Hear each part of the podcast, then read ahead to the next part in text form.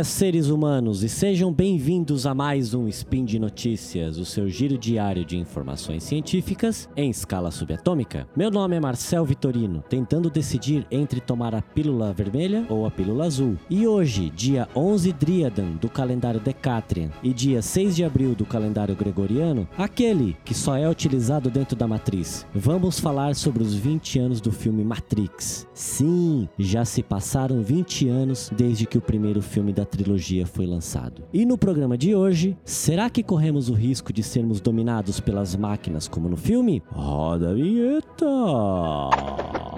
Speed Notícias.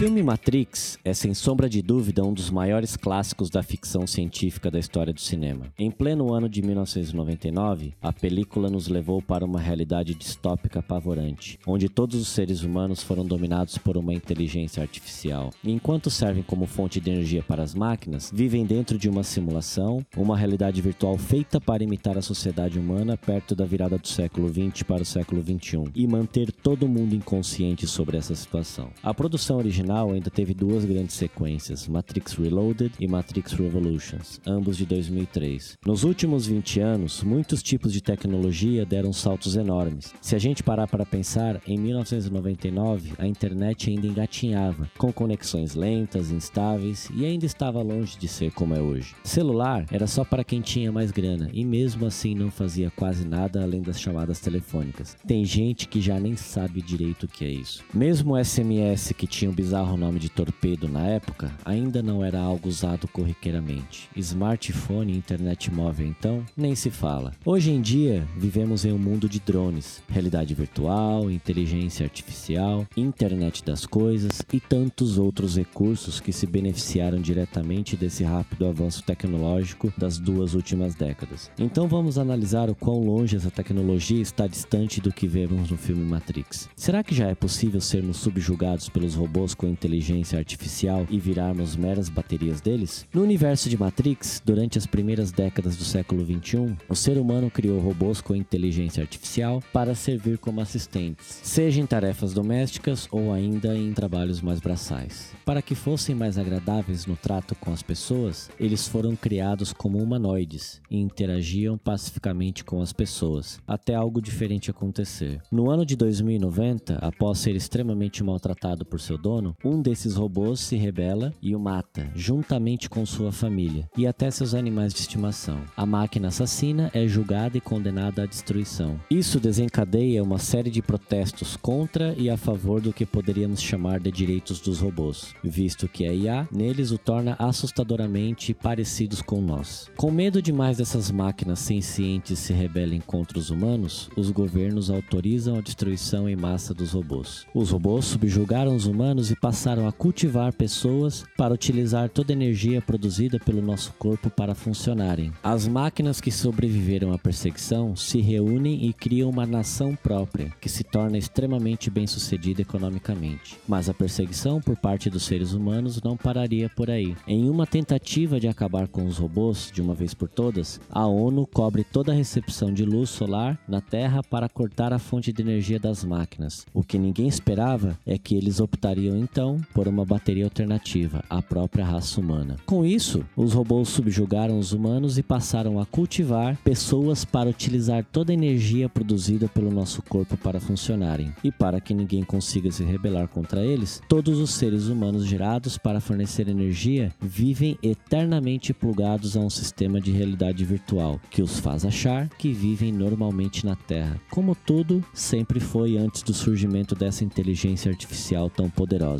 Mas será que já existe um sistema de IA capaz de tudo isso? A resposta mais simples para essa pergunta é não. Porém, os sistemas de inteligência artificial avançaram assombrosamente nos últimos anos. O que muda um pouco esse questionamento, a pergunta deveria ser: algum dia a IA vai ser capaz disso? E a resposta seria talvez. O que conhecemos hoje como inteligência artificial é a ciência que torna máquinas inteligentes. Isso não quer dizer necessariamente que assim elas elas se aproximam de um ser humano em intelecto. IA pode ser apenas uma grande sequência de linhas de código que desencadeiam a realização de uma tarefa de maneira inteligente. Porém, indo muito mais além do que isso, temos o que é chamado de machine learning ou aprendizado de máquina. Machine learning, que compõe uma parte dos sistemas de IA, é quando uma máquina possui uma inteligência artificial suficiente para que consiga aprender coisas novas a partir de dados recebidos. Ele faz o uso de algoritmos para organizar essas informações, reconhecer padrões e obter conhecimentos novos a partir disso. Com isso, é possível até que um sistema altere seu modo de trabalho, por exemplo, caso aprenda uma maneira melhor de fazer o que faz. Se com machine learning já dá para ficar levemente receoso com o que pode acontecer, não se esqueça que ainda existe o deep learning, que compõe uma parte dos sistemas de aprendizado de máquina. O deep learning, como o nome já indica, é o nível mais profundo de aprendizagem. Seus algoritmos imitam ou pelo menos tentam copiar a rede neural do cérebro humano. Aí a coisa fica bem mais avançada. Hoje a inteligência artificial está espalhada por toda a nossa volta, nas assistentes virtuais de nossos smartphones, como a Siri, a Alexa e a Google Assistente, e em sistemas menos visíveis, como aqueles encontrados em redes sociais, que sabem nos direcionar conteúdo e produtos que sabem que queremos acessar. Grandes mentes ligadas à tecnologia, como Elon Musk, dono da Tesla e da SpaceX, e o falecido cientista Stephen Hawking, tinham suas opiniões formadas e não eram assim tão favoráveis à inteligência artificial. Hawking dizia que isso poderia significar o fim da humanidade, e Musk ia até mais longe, dizendo que ao mexer nessa área, a humanidade estava invocando o demônio. Bill Gates, fundador da Microsoft, também é bem reticente. Concordo com Elon Musk e alguns outros sobre isso, e não entendo por que algumas pessoas não estão preocupadas. Ray Kurzweil, famoso inventor e engenheiro da computação, deu uma declaração que pode ser assustadora, ressaltando que os computadores de 2029 devem ter todas as capacidades intelectuais e emocionais dos humanos. Será? Ele ainda vai mais longe, dizendo que no futuro nossos cérebros vão estar conectados à nuvem por meio de nanorobôs, o que torna o universo da Matrix ainda mais realista. Imagine se uma inteligência artificial autônoma resolver tomar conta de nossos cérebros. No fim das contas, é muito complicado prever onde o ser humano vai chegar com o desenvolvimento das inteligências artificiais, cada vez mais capazes, e de deep learning cada vez mais profundo. Se ao mesmo tempo isso soa perigoso e pode ser uma ameaça para nós, como muitos influenciadores afirmam, não podemos negar que essa tecnologia é extremamente útil e benéfica, por enquanto pelo menos. Para o nosso bem, tomara que Musk, Hawking e Gates estejam enganados. Grande parte de Matrix também diz respeito a outra tecnologia que foi bastante desenvolvida recentemente, a realidade virtual. No filme, os humanos que servem como bateria das máquinas passam a vida toda em casulos no mundo real, onde são alimentados e produzem a energia necessária para as máquinas. Eles também estão sempre conectados a um sistema de simulação onde, ao receber os pulsos elétricos corretos no cérebro, acham que vivem uma vida plena na Terra em torno do ano 2000. Dentro dessa realidade virtual, tudo pode ser manipulado. Afinal, nada é real, mas sim uma simulação feita por computador, com códigos e regras que podem ser quebrados, como as leis da física. Por isso, nos filmes, o protagonista e seus companheiros conseguem agir praticamente como super-heróis. No mundo real, porém, tudo ainda está bem distante disso. O que se utiliza em termos de realidade virtual hoje não chega nem perto da imersão mostrada no filme. Porém,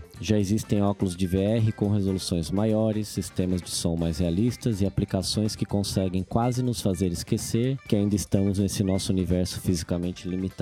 Indo além daquilo que existe disponível comercialmente por aí, como os dispositivos Oculus Rift, HTC Vive ou mesmo PlayStation VR, encontramos projetos como o da startup Neurable, que trabalha com estímulos captados diretamente no cérebro dos usuários para enriquecer a criação de realidades alternativas. A startup foi capaz de criar suas interfaces cérebro-computador graças a desenvolvimentos sinérgicos em dois campos não relacionados: a eletroencefalografia, ou simplesmente EEG, e a realidade virtual. Eletroencefalografia é o processo de registrar as ondas cerebrais de uma pessoa através de eletrodos conectados diretamente ao crânio. Porém, os dados coletados eram complicados de decifrar e forneciam apenas informações simples, como se a mente que foi analisada estava concentrada ou distraída entre outras coisas. É aí que entra tudo aquilo que foi tratado neste cast: redes neurais e deep learning. Sistemas desse tipo possuem uma capacidade imensa de detectar padrões, e com isso são capazes de compreender muito melhor os registros cerebrais feitos por meio da eletroencefalografia. Com isso, é possível determinar o estado emocional de uma pessoa e quase desvendar o que ela está pensando. Por meio da captura dessa atividade cerebral, e mais importante ainda, da tradução desses sinais, as experiências de realidade virtual podem e vão se tornar cada vez mais imersivas ao ponto de chegarmos a confundir a simulação com o mundo real. E aí sim, nos aproximamos ainda mais do que vemos no filme Matrix. De fato, sistemas de inteligência artificial dos mais avançados podem carregar seus perigos. Nós não fazemos muita ideia de onde tudo isso vai chegar, mas dá para arriscar que nada de muito grave deve acontecer pelo menos nos próximos 50 anos ou mais. Afinal, por mais que as redes neurais artificiais do Deep Learning se aproximem de alguma forma do funcionamento do cérebro humano, nós mesmos conhecemos pouquíssimo sobre nossa própria mente. Muito dificilmente teríamos a capacidade de criar uma rede neural tão próxima a ponto dela ter autonomia suficiente para se rebelar contra nós. Já a realidade virtual é certamente uma das ferramentas com maior potencial que temos nos dias atuais, podendo ser usada em treinamentos de diversos tipos, em aplicações de saúde, em ambientes militares, na manipulação de dados e muito mais. E é claro, como não poderia faltar, no entretenimento. Dificilmente um sistema de VR poderia causar algum dano para o ser humano, a não ser em um futuro distante, quando ligado a uma inteligência artificial senciente muito mais avançada do que as de hoje, e que, por algum motivo, tivesse algum ressentimento muito grande contra nós. Outro aspecto interessante do que uma inteligência artificial pode fazer é retratada na série Star Trek Discovery, onde uma inteligência artificial viaja para o futuro para se evoluir e retorna para o passado com muito conhecimento adquirido. Então ela se rebela contra tudo e contra todos